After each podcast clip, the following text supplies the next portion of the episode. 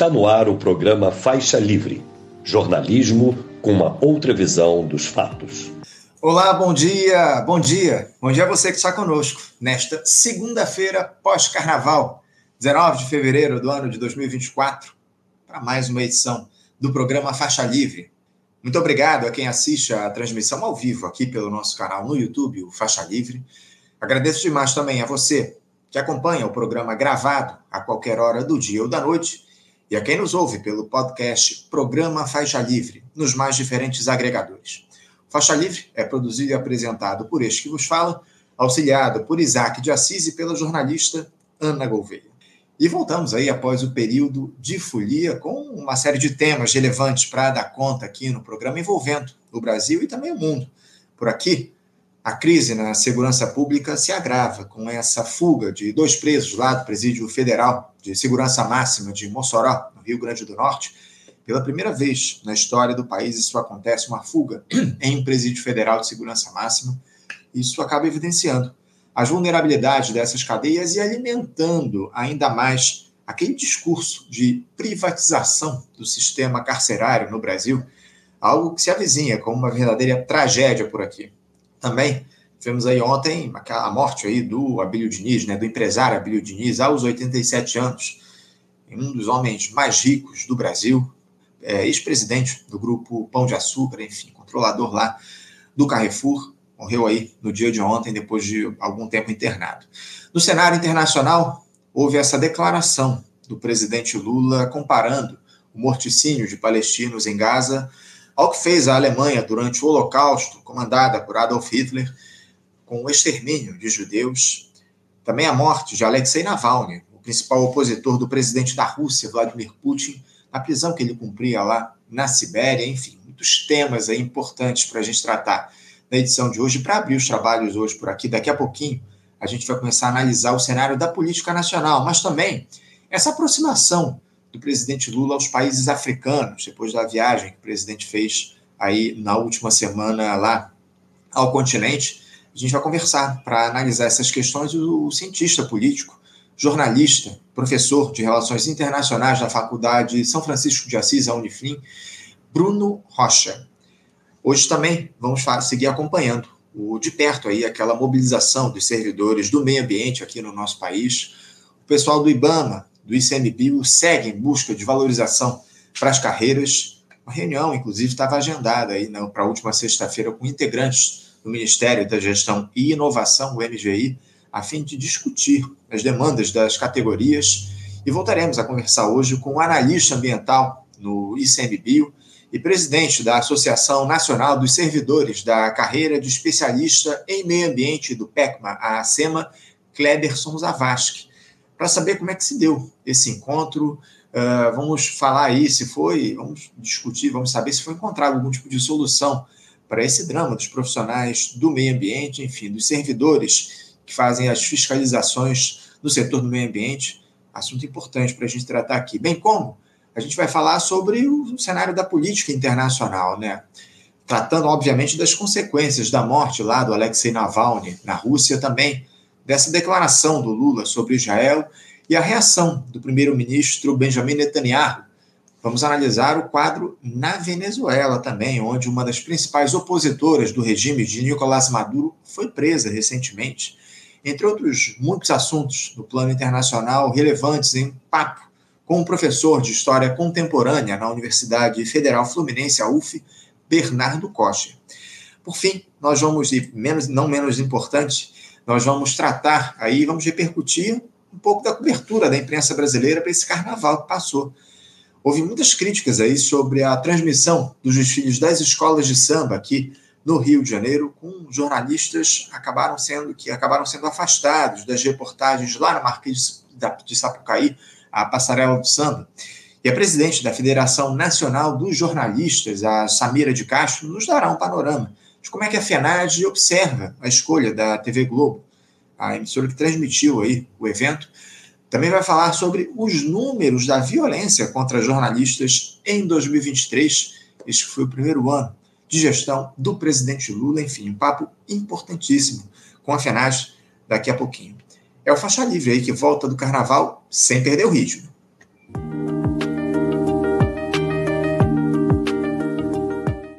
Bom, gente, para começar a edição de hoje, eu vou saudar do outro lado da tela o nosso primeiro entrevistado. Como eu disse aqui, eu já tenho cientista político, jornalista, editor do blog Estratégia e Análise e professor de Relações Internacionais na Faculdade de São Francisco de Assis, a Unifim, Bruno Rocha. Bruno Rocha, bom dia. Opa, bom dia, Anderson. Bom dia para a equipe da produção longa semana, né? Parece que o ano vai embalar agora e tem muito tema para conversar. Obrigado pelo convite. É isso. É isso. Eu que agradeço, Bruno, a tua presença aqui mais uma vez para conversar com a gente no Faixa Livre. Muitos dizem, né, o Bruno, que o ano no Brasil só começa depois do Carnaval. Então, um feliz, 2000, um feliz 2024 para você aí, um ano que já começou aí com o governo Lula, o Bruno, apontando que tomaria uma outra postura em relação ao Congresso Nacional, Após um 2023 onde deputados e senadores dominaram a pauta política no nosso país, tornando a gestão federal meio que refém das suas decisões. Só que o presidente da Câmara, deputado Arthur Lira, já deixou claro no discurso dele de abertura dos trabalhos legislativos que quem manda é o Congresso e que não vai aceitar uma mudança nos rumos da articulação política, cobrando os acordos que foram feitos pela gestão petista tanto na liberação de emendas como na, na cessão de cargos no primeiro escalão.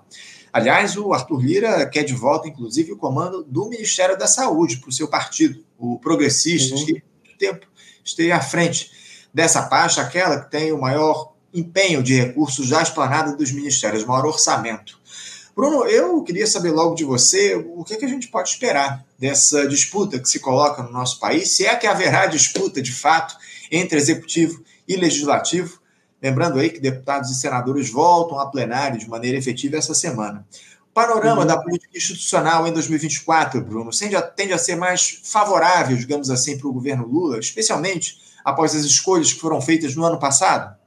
Pois é, essa é uma pergunta chave, né, Anderson? Porque deixa eu medir as palavras para a gente não se, se incomodar depois no jurídico, né? Mas a, a sanha de Arthur Lira e os seus correligionários, ela é, olha, não tem limite não, ela é infindável. Eu ouso dizer que se dependesse deles, o Brasil seria um regime para um sistema de governo parlamentarista com o orçamento distrital. Tenho quase certeza disso. Quando a gente escuta o Lira discursar, e só ele que fala, né? ou poucos falam além dele, pelo centrão, centrão, né? não centrão barra extrema-direita bolsonarista. Anderson, falei já em outros canais da Progressistas, eu diria, que me remete aos fundamentos do liberalismo inglês, sabe? Por quê? Porque quando o sistema foi, foi construído, as pessoas confundem muito e a confusão é proposital. Como funcionava a democracia é, burguesa britânica? O voto era distrital, ou seja, a representação era por condado os comuns eram os não nobres, mas para ser comum tinha que ter dinheiro. Então, o voto era censitário. Só podia disputar e só podia votar quem tivesse propriedade a perder. Então, a democracia liberal inglesa, nesse sentido, ela era profundamente igualitária entre os já iguais, ou entre os semelhantes, era o mais próximo que teve da democracia ateniense. Eu vejo que, claro, tem uma relação aí de compadrio, de é, rodar municípios por base, por interior, mas sem exagerar, o sistema político brasileiro ele tem um canal de retorno. Então, por exemplo, se prefeitos, prefeitas não recebem as emendas ou as verbas específicas que estão brigando, essas uh, prefeituras vão negar o apoio para os seus estaduais e os seus federais. Então, Alagoas é um estado pequeno, o estado do Rio é um estado pequeno, o Espírito Santo é um estado de pequenas dimensões. O Arthur Lira, o deputado federal, ele deve fazer dobradinha em todos os municípios do estado dele. Então, cara, tu imagina o caderno de empenho de promessa que esse cara tem. É mais ou menos isso, sabe? Eu ri de nervoso, entendeu? É verdade, é por aí mesmo, Bruno. É, é, é um fato aí que o Arthur Lira tem cada vez mais uh, demandas a atender diante do que está colocado. Agora, o, Bruno, eu, eu já queria passar para o próximo assunto, a gente tem muitos temas aí para analisar na edição. Claro, claro, claro. Queria falar um pouco sobre esse escândalo envolvendo o Jair Bolsonaro e os militares aí nessa trama golpista. Tivemos essa operação da Polícia Federal, um pouquinho antes do Carnaval, uh, tendo como alvo o ex-presidente da República, também ministros do seu governo, especialmente aqueles militares que estiveram uh, em pastas lá na gestão Bolsonaro, comandantes, comandante da Marinha também, ele foi, foi uh, vítima, e foi, aliás, ele foi alvo dessa operação da Polícia Federal. Eu queria que você falasse um pouco a respeito disso. Muitos documentos foram encontrados lá na casa dos suspeitos aí dessa trama golpista, dos militares, do Bolsonaro, inclusive. Uh, há provas aí substanci substanciais em relação à possibilidade dessa turma atuar numa postura antidemocrática para assumir o poder antes do fim do ano de 2022, com antes da posse do presidente Lula. Eu queria que você falasse um pouco sobre esse escândalo e sobre os efeitos disso em relação ao bolsonarismo, Bruno. Como é que você vê a retórica da extrema-direita a partir dessa operação da Polícia Federal e dos desdobramentos que ela deve ter ao longo das próximas semanas? Enfim, o Jair Bolsonaro teve o seu passaporte retido lá, uhum. uma ordem do ministro do Supremo Tribunal Federal, Alexandre de Moraes. Inclusive, daqui a pouquinho a gente vai repercutir as decisões uhum. lá do Xandão em relação a esse episódio envolvendo o golpismo. Mas como é que você avalia as consequências dessa operação da PF em relação à retórica da extrema-direita no nosso país, Bruno? Anderson, talvez seja um dos assuntos mais graves né, da lista de tantos temas graves que a gente tem. Eu acho que um dos temas graves você começou a fazer elogio público, que é a relação poder executivo e um sistema que é semi-parlamentarista, tendo um parlamento dominado pelo voto clientelista, né, pelo voto de clientela quando muito pelo curral eleitoral. Esse é um problemaço, né? Isso, aí, isso daí é um problemaço. O outro problema é que a gente tem que admitir, tá? O Brasil, essa é a mesma geração, teve e segue tendo, que são quase as mesmas pessoas, um alto comando das Forças Armadas que não tem apreço pelas instituições democráticas. Eu acredito que, se a gente for ser correto conceitualmente, a primeira atividade fim da, da oficialidade militar é a promoção na própria carreira, a segunda, garantia das prerrogativas das Forças Armadas, a terceira, que sal, a quarta pode ser defender o território, defender o país, por aquilo que se entende por país. Se a gente tivesse condições, ou até um certo consenso na elite civil brasileira, os currículos das escolas de formação, os colégios militares até têm presença civil, mas das escolas de cadetes e da escola de oficiais deveria sofrer intervenção federal. Isso daí é o primeiro passo. Né? Porque se, olha só, sabe aquele regente, tem um nome esquisito, Ridalto Moura, Ridalto alguma coisa, o general das Forças Especiais, esse cara foi o primeiro da turma dele. Como é que esse cara é primeiro da turma? Primeiro, por que, que tem hierarquia de turma? já quebra o espírito de corpo, eles ficam competindo uns contra os outros. Mas por que, que eu estou falando tudo isso? Porque ah, eu ouvi uma vez de um colega que, como o ensino de sobrevivência nas Forças Armadas ele é mais forte, qualquer ideologia reacionária, então a tendência agora é essa milicada recuar e ficar torcendo para a poeira passar, né? Feito aquele oficial de especialista em operações psicológicas, bateu a federal, o cara desmaiou. Até fez um monte de piada, compartilhei meme, mas não é isso. É que essas pessoas estavam numa estrutura mental de talvez possam enfrentar, quiçá, uma guerra profissional, talvez, tá? Mas não estavam preparados para uma reação da sociedade que eles acham que podem manipular.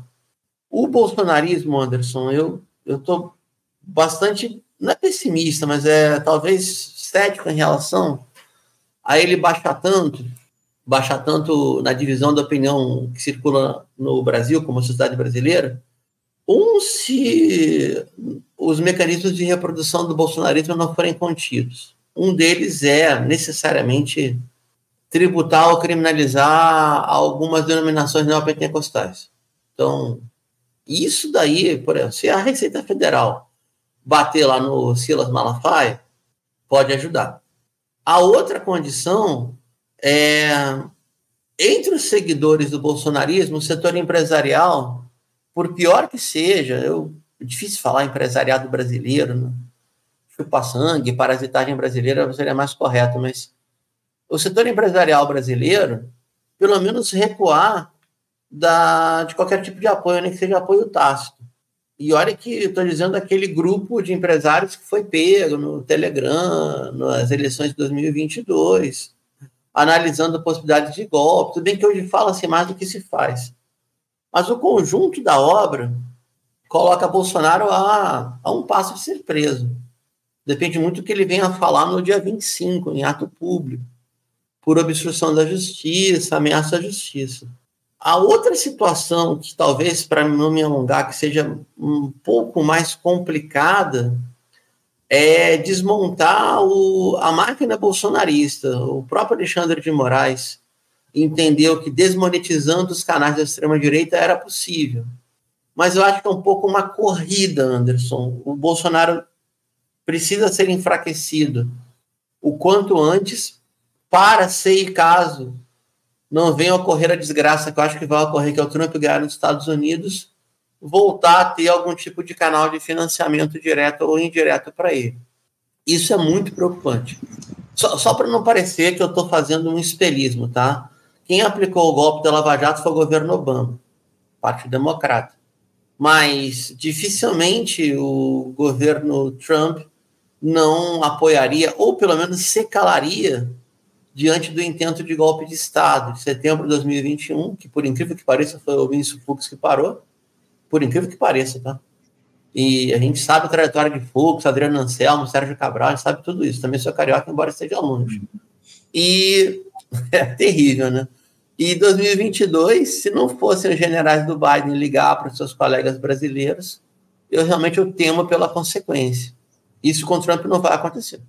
Não, sem dúvida, sem dúvida alguma que o Donald Trump vai certamente evitar que esse tipo de coisa aconteça. Ele não, não vai tomar par Nada, disso, até porque ele é, um, é, é uma figura que está alinhada aos ideais da extrema-direita no mundo, talvez a principal liderança da extrema-direita uhum. global. Enfim, a gente sabe muito bem os perigos que a eleição Donald Trump traz para o mundo inteiro. Essa é a grande questão. Agora, o, o Bruno, o, dentre essas informações que surgiram aí na, nas últimas semanas a respeito da trama golpista que se empreendeu aqui no nosso país durante o governo Bolsonaro, tivemos aquela informação de que o Bolsonaro teria transferido 800 mil reais ou 800 mil dólares para os Estados Unidos durante o período, 800 mil reais, durante o período em que a intentona golpista ela se desenrolaria aqui no nosso país, né? O Bolsonaro, só lembrando aqui os nossos espectadores, o Bolsonaro viajou antes do fim uhum. do seu mandato lá para os Estados Unidos, se não me engano, no dia 29 ou 30 de dezembro, ele viajou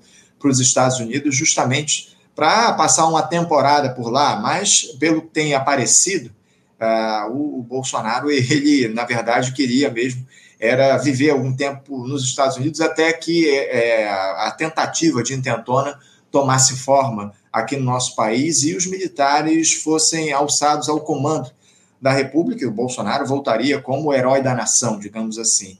Uh, o Bolsonaro disse que ele transferiu esses 800 mil reais lá para os Estados Unidos porque ele tinha medo em relação ao que o governo Lula faria no que diz respeito à economia, enfim, estava se precavendo de uma ação, uh, na, na avaliação dele, trágica dessa gestão em relação à economia. Eu queria que você falasse um pouco sobre os argumentos que o Bolsonaro tem usado para tentar uh, dialogar com a, a turma dele, com os seus apoiadores, enfim, ele tem tentado aí de uma forma ou de outra dizer que ah, não, essa transferência desses recursos para os Estados Unidos não foi um crime, eu não cometi um crime ao fazer esse tipo de transferência, ou seja, parece que o Bolsonaro tenta, de uma forma ou de outra, Bruno, tenta sempre se, se colocar como uma pessoa que, que não cometeu qualquer tipo de crime durante o período em que ele esteve não só à frente da presidência da República, mas também no pós Uh, no pós-eleições uh, de 2022. Uhum. Enfim, eu queria que você falasse um pouco sobre as argumentações que o Bolsonaro tem utilizado, especialmente para se dirigir em relação aos apoiadores dele, Bruno. Anderson, talvez seja a parte do bolsonarismo, do próprio Jair Bolsonaro, mais. É, não é virtuosa porque é uma canalice, mas mais assertiva, ou seja, onde, diante de uma capacidade política, é a hora que ele tem a maior capacidade de fazer o mal. Por quê? Porque Bolsonaro, isso daí é treinamento, mas também já virou instinto, como toda a sua base, de certa forma, tem um argumento, é, é muito louco falar isso, legalista, né? no extremo da legalidade se cometem crimes para manter a ordem social e uma espécie de lei natural das coisas. Toda atrocidade que o Bolsonaro comete, ou que que ele fala, vem junto com um argumento plausível, pelo menos plausível para a própria base dele. E aí o cara consegue, né? Duvido que ele tenha estudado a teoria da agenda, agenda 7 tem uma coisa parecida, mas o cara consegue botar o tema em agenda. Ele e a sua equipe conseguem. Ele faz um argumento que você pensar bem, a gente até parar para pensar, poxa, mas o cara tá fugindo e vai colocar o dinheiro dele no Banco do Brasil. Por que, que não colocou no paraíso fiscal? Aí eu posso pensar, bom, mas esse, esse dinheiro que está no Banco do Brasil talvez seja para, supostamente, despesas pessoais alegadas, porque a verba que poderia operar uma espécie de base gussana, né? Porque o cara foi fazer foi base gussana, ele foi pegar o que seria, fazendo só o pessoal entender, né? Gussana, infelizmente, é um nome horroroso, né? É aquele verme que dá nos corpos já putrefatos, tá? no corpo é um verme que dá nos cadáveres. E Gussano é um apelido dos cubanos de Miami, já da primeira geração, e ficou. Então ele foi tentar criar uma Little Havana, uma pequena Vivendas da Barra, em algum lugar da Flórida, que tem um governo, governador estadual de extrema-direita, republicano, e possivelmente lá articular uma base junto ao conservadorismo dos Estados Unidos, disputando, né, disputando espaço com a extrema-direita cubana, que tem uma tendência mafiosa. O que, que eu acho que aconteceu ali, Anderson? Sou sincero contigo, tá? Botou o dinheiro do Banco do Brasil para falar que botou. Eu que tem por fora que não tenho a menor ideia. Esse é o primeiro passo. O outro. É impressionante, isso aí é muito sério, tá? Isso aí é só a justiça mesmo, porque é impressionante a capacidade que o próprio Bolsonaro tem e os seus filhos, seus asseclas, de criar um discurso que pode parecer plausível, mesmo que não seja, mas circula como sendo. Então, o que importa para essa gente? Eu vi certa vez um, um, e aí não é meu, toda vez que eu, que eu, cito algo que não é meu, eu fico incomodado de não citar a fonte. Né? Eu vi até num programa de rádio argentino muito bom da, da Universidade Nacional do Litoral, não, de Entre Rios, perdão. Um camarada fez uma viagem para a Coreia do Norte, progressista, tá? Ele foi querendo ver coisa boa, mas ele se percebeu o seguinte: olha, é, vale mais o relato do que o fato. Não é a partir do fato que tu constrói o relato. Você inventa um relato, se o fato colar, colou. É algo semelhante que eu, que, que eu pelo menos modestamente, eu vejo com o Bolsonaro. Ele constrói relato para tudo. Sempre tem um, um quê de, de escapada, né? Tipo, de 100% de certeza, ele vai deixar uns 5% em aberto. Na reprodução das redes sociais dele, os 5% vira até 40% da sociedade brasileira, porque ela vai entrar numa escala de reprodução que são circuitos fechados, como, por exemplo, 350 mil grupos de WhatsApp controlados por pastores neopentecostais. E aí não tem jeito, né? Aí vai bater os 30 pontos do Bolsonaro, 40% de dúvida, uma coisa assim. Mas para não me, me, alongar na resposta, Anderson, eu vejo o seguinte: ele foi muito sagaz a colocar o dinheiro no Banco do Brasil. Poderia ter ter sacado para. Mas eu não sei se também poderia aquele montante todo. Tá? Outra, o dinheiro que está no Banco do Brasil é rastreável. Seguramente seria para despesas pessoais dele, da sua família, dos seus apadrinhados. É grande o time, a equipe lá é grande para bancar.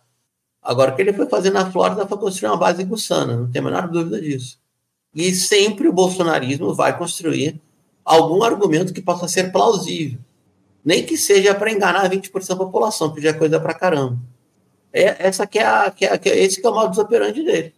Exatamente. Essa é a grande questão. É assim que essa turma age ao longo desses últimos anos, tenta construir a sua argumentação justamente para manter essa, esses apoiadores aí mobilizados. O bolsonarismo segue muito mobilizado no nosso país, ainda que o ex-capitão esteja envolto aí a esses problemas com a justiça. Agora, o, o, Bruno, uma outra questão que eu preciso tratar aqui com você, e você já de alguma forma até trouxe aqui para a gente de alguma forma, é justamente a respeito da, do pastor lá, do Silas Malafaia, né, que disse que usaria recursos da igreja dele para financiar aquele ato da extrema-direita que vai uhum. acontecer no próximo domingo, dia 25, Depois o, o Silas Malafaia acabou se retratando, dizendo que o dinheiro não sairia do, dos cofres da igreja, mas seria, sairia do bolso dele para, enfim, para manter esse ato lá do dia 25. Eu queria que você falasse a respeito disso, porque o, o, esses neopentecostais, o Bruno, como você muito bem colocou, eles são uma base fortíssima da extrema-direita aqui no nosso país. E está mais do que claro que eles utilizam essas estruturas de fé uhum. justamente para manter essa organização do, dos extremistas aqui do bolsonarismo no país, né, Bruno? Pois é. Bom, esse assunto talvez seja assunto chave para interpretar a sociedade civil brasileira contemporânea. Então, de novo, naquele princípio da, da ética jornalística, né? Quando o conceito não for meu, eu vou citar. Então, isso eu ouvi, Anderson, foi o último congresso que eu fui de faz tempo já, né? Foi o congresso da Alice, a Alice é uma associação latina de, de comunicação política, 2017, era pós-golpe. E era uma mesa que eu estava, mas acompanhando, falando, até intervir, mas... E aí tínhamos bambambam da, das campanhas políticas brasileiras. Vamos lá, vou citar o milagre sem citar o santo, tá? Todos disseram o seguinte, Anderson, que o voto dirigido por pastor é o voto mais barato no Brasil. Mais barato. Então, ainda mais para o vereador, que é mais é, é, direta, né? É olho no olho, esse é um voto, vamos botar uma pressão de inflação em cima, deve estar tá custando para mobilizar, sei lá, estourando 10 reais. Na época era 4. Disseram que era mentira para botar 6. Tudo bem, bota 10 hoje é um voto dirigido, tá? E esse voto dirigido, ele começa a ser trabalhado já nos conselhos tutelares, que é um rodo. A gente passa um rodo na disputa dos conselhos, mas não é agora não, desde 2006, tá? E essa é a primeira constatação. A outra, tem um efeito manada e um efeito reprodução. Então, vamos lá, vamos falar nossas mazelas. A gente reclama da Globo, com razão, mas quem milita, trabalha, atua na mídia alternativa como nós dois sabe que existe uma tendência em, em, em emissora comunitária, então mais ainda, a reprodução do padrão das emissoras líderes até na mídia que se diz alternativa. Não é uma regra, mas é uma tendência. A gente refuta ou reproduz, mas ela está lá, está organizando a forma de fazer mídia, seja para refutar, seja para imitar. Acontece a mesma coisa no neopentecostalismo. Tem um colega meu de de bancada, Elias Aredes, baita jornalista de Campinas, foi criado no, no evangelicalismo, tanto de um lado como de outro, ou seja, a parte da família da Assembleia, outra parte é metodista, tradicional e neopentecostal. E o cara é progressista, de esquerda, ele fala muito crítico, né? E ele fala, tem uma tendência aos pequenos, às pequenas igrejas pentecostais de periferia e pastores que são honestos, corretos, que realmente defendem a formação é, social de base daquele seu, aquele seu rebanho, né? defende os seus fiéis a, de alguma forma, reproduzir os exemplos de sucesso. Ainda mais se for, forem denominações semelhantes, tipo Assembleia, Assembleia, ou forem parecidas. Universal não, porque é esquema de pirâmide, então o cara da base tem que mandar dinheiro para cima e aí vai. Né? Tem meta, tem pirâmide. Mas isso é um problemaço. Então, Cara, se não cortar uma dessas sete cabeças que lhe deram, o próprio Malafaia podia ser o exemplo, vai ficar uma dimensão intocável. Vamos lembrar que Silas Malafaia foi o cara, foi o operador da campanha criminosa de assassinar a reputação de Marielle Franco. Foi ele, foi ele, pessoa física. Ele dizia assim, mostrava um telefone, aqui eu tenho um milhão de contatos, aqui eu posso chegar onde eu quiser, na reprodução social brasileira. Então, algum caminho, Anderson, teria que ser buscado, e de novo, né, estou também tentando pisar em ovos para não cometer nenhuma ilegalidade, porque, cara, um pente fino da Receita Federal, que, que mané dinheiro, dinheiro do que? Ele vive do quê? Ele, pessoa física, vive do quê? Vive, acho que tem a rede de clínicas, cara é psicólogo de formação, se eu não me equivoco, inclusive as clínicas dele chegaram a pregar ou fazer tratamento de cura gay, né, como eles chamam, né, de reversão de homossexualidade, qualquer outro crime parecido. Isso é homofobia, isso é crime.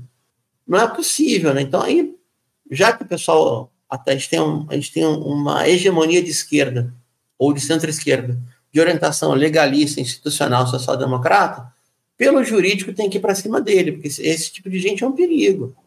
Um perigo no sentido de mesmo arriscando, se, se, não arriscar o modelo de negócio desse empresário da fé, a gente vai continuar sob pressão, ameaça, tutela de indicarem alguém da extrema-direita, desde que não atinja os seus interesses. Tem uma bancada no Congresso que passa de 120 votos. Por algum caminho tem que ir. O que não dá é paralisia decisória. Esse é o problema.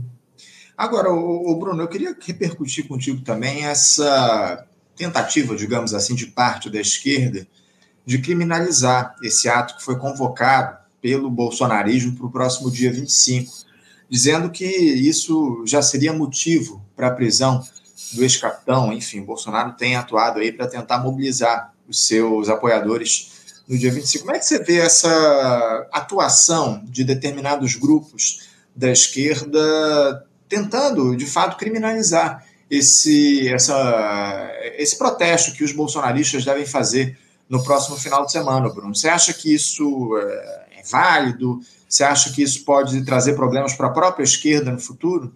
É, essa é uma pergunta importante, né? Porque, sei lá, a gente já passou pelo lavajatismo, né? Uma espécie de. Eu sei que o termo é chulo, mas não vou usar esse termo, não. Uma espécie de frenesia da UDN no século XXI. E acredito que, de alguma maneira, sim, a, o recurso da chicana jurídica ou, da, ou do uso da lei como arma política, a advocacia como arma política, tem um termo correto que agora me foge. Isso é um recurso da direita, que está acontecendo o tempo inteiro. Então, Anderson, eu sei que a gente está para criticar, para fazer análise, mas embora eu, Bruno, eu, eu, Bruno, eu, pessoa física, os meus compromissos e compromissos políticos e crenças ideológicas, eu preferia que aquele, aquela convocatória das organizadas de São Paulo não fosse uma convocatória falsa e fosse de verdade um contrato. Eu preferia um enorme contrato perto do ato do protofascismo eu vejo como coerente, estou dizendo que eu concordo, eu acho que é coerente com a social-democracia a busca de uma disputa no campo do jurídico, tá bem?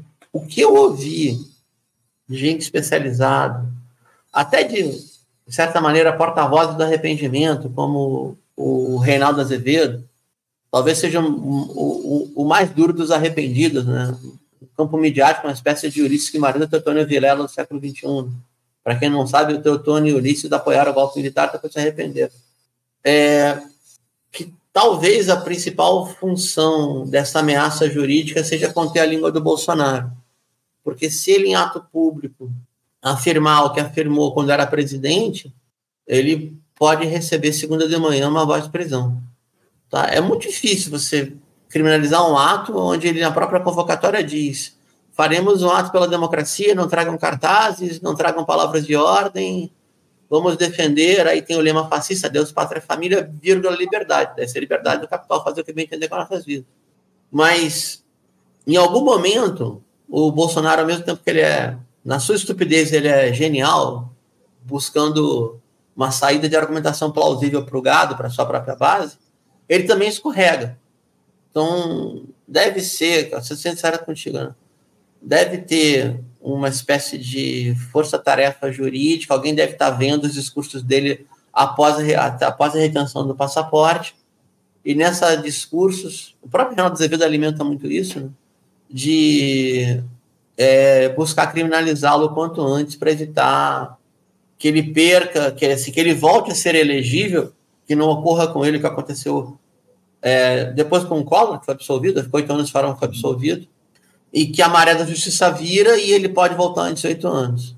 Isso é um problema bem grave. Então, nesse sentido, me parece coerente. Mas eu insisto, eu, Bruno, eu, eu, Bruno, eu estou tentando, mesmo estando na mídia progressista, se me permitir essa, é, essa, essa afirmação, eu acho que tem papéis diferentes, sabe?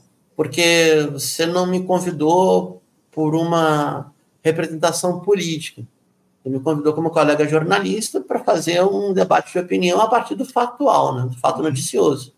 Então, se eu estivesse à frente de uma representação política próxima do meu sistema de crenças, aí eu sou obrigado a afirmar que dentro do sistema de ideias da esquerda da centro-esquerda, eu preferia o contrato.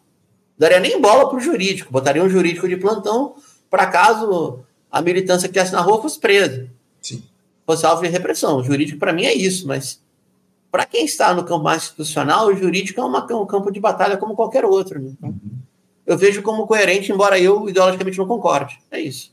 Entendo, entendo. Ô, ô, Bruno, eu tinha outros temas para tratar contigo, mas eu já queria ir logo, porque a gente tá, eu estou chegando aqui no tempo limite do nosso do nosso assunto, estourado, né? Mas eu queria trazer um tema, inclusive, que você sugeriu para o nosso debate, para a nossa discussão de hoje, que é justamente a aproximação do governo brasileiro do presidente Lula com os países da África.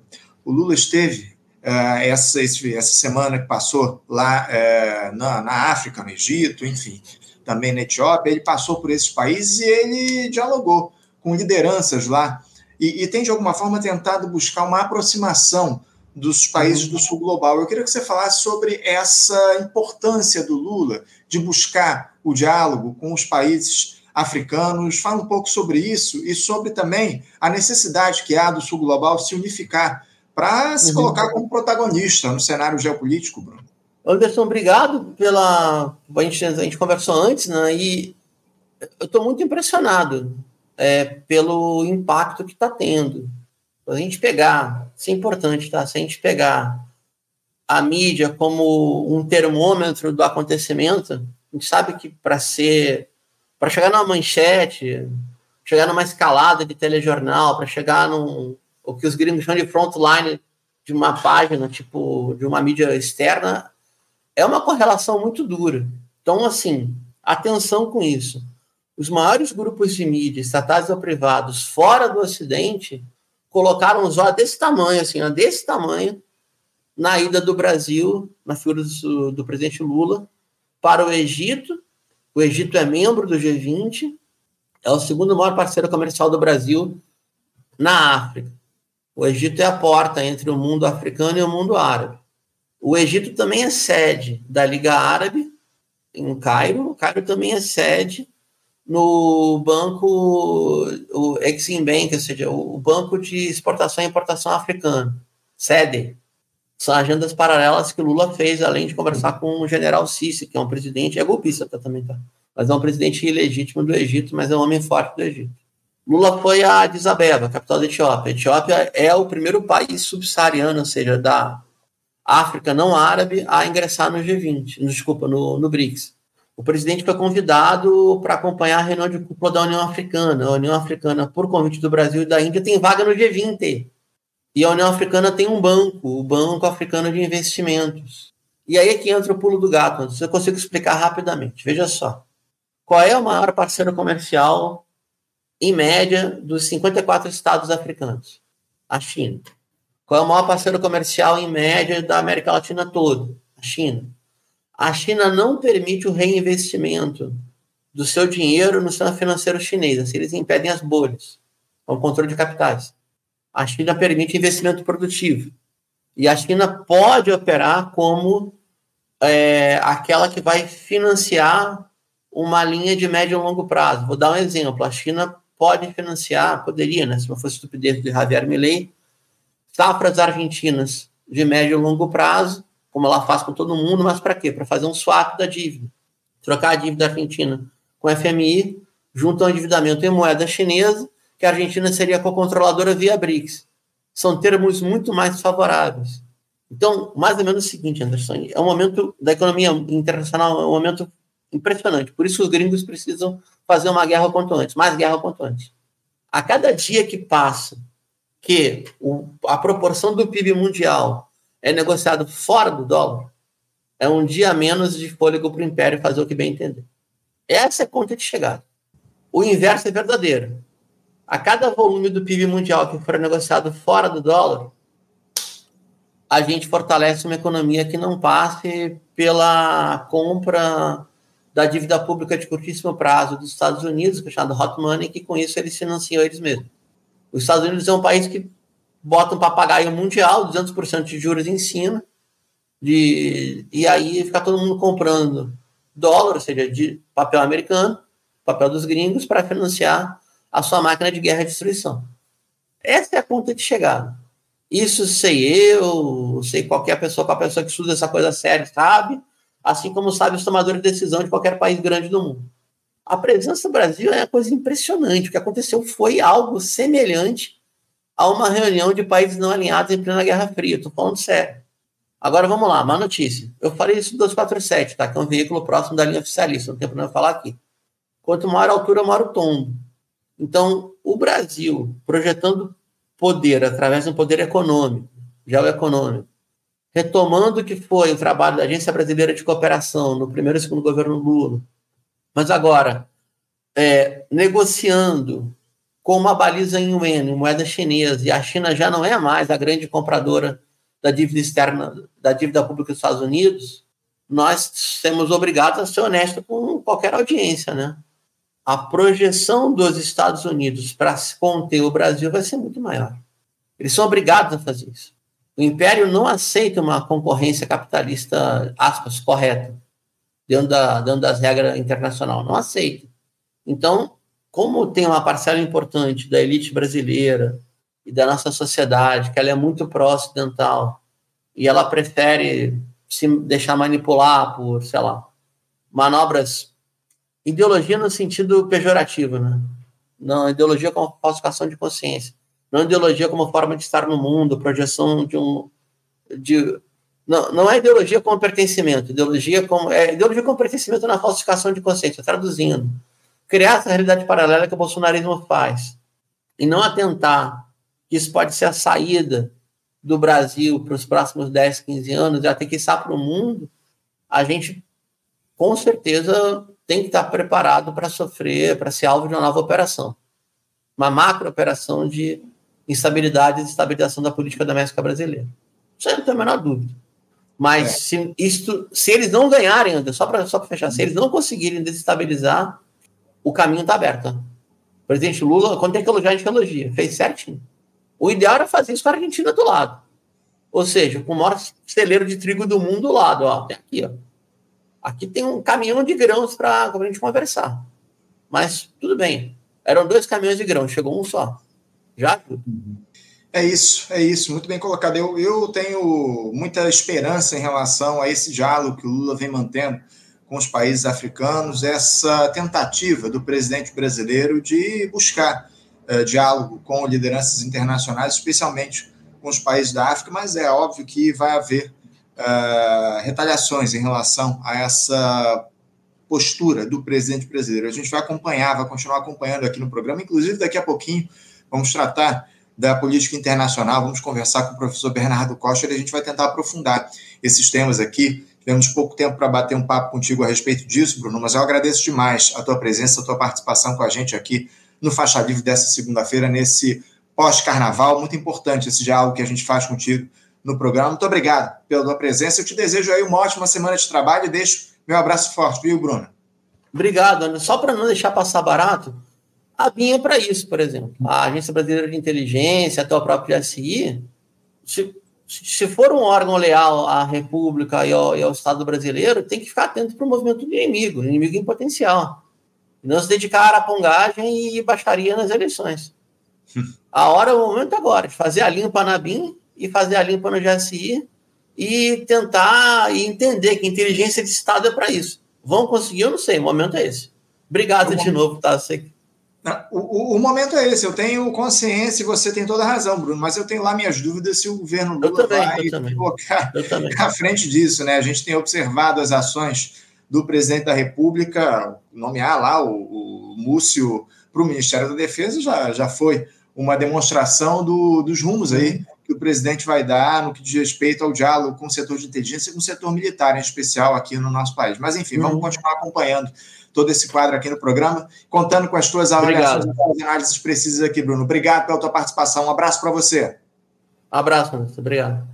Conversamos aqui com o Bruno Rocha. Bruno, que é cientista político, jornalista, editor do blog Estratégia e Análise e também professor de Relações Internacionais na Faculdade São Francisco de Assis, a Unifim, falando aí a respeito da dinâmica da política nacional, enfim, falando sobre essa tentativa do Lula de manter diálogo com os países africanos, um importante papo que a gente bateu com o Bruno aqui na edição de hoje, tratando desses temas aí, nessa, nesse retorno do faixa livre depois do, do carnaval, enfim, importante diálogo aí que a gente bateu com o Bruno. Você, ouvinte do Faixa Livre, pode ajudar a mantê-lo no ar. Faça sua contribuição diretamente na conta do Banco Itaú, agência 6157, conta corrente 99360, dígito 8. Esta conta encontra-se em nome do Sindicato dos Professores do Município do Rio de Janeiro e região, o Simpro Rio, uma das nossas entidades patrocinadoras, mas seus recursos são destinados exclusivamente para o financiamento do nosso programa. Você pode fazer sua doação de qualquer valor, utilizando também a nossa chave Pix, que é ouvinte@programafaixalivre.com.br. Sua contribuição é fundamental para a manutenção desta trincheira progressista no ar.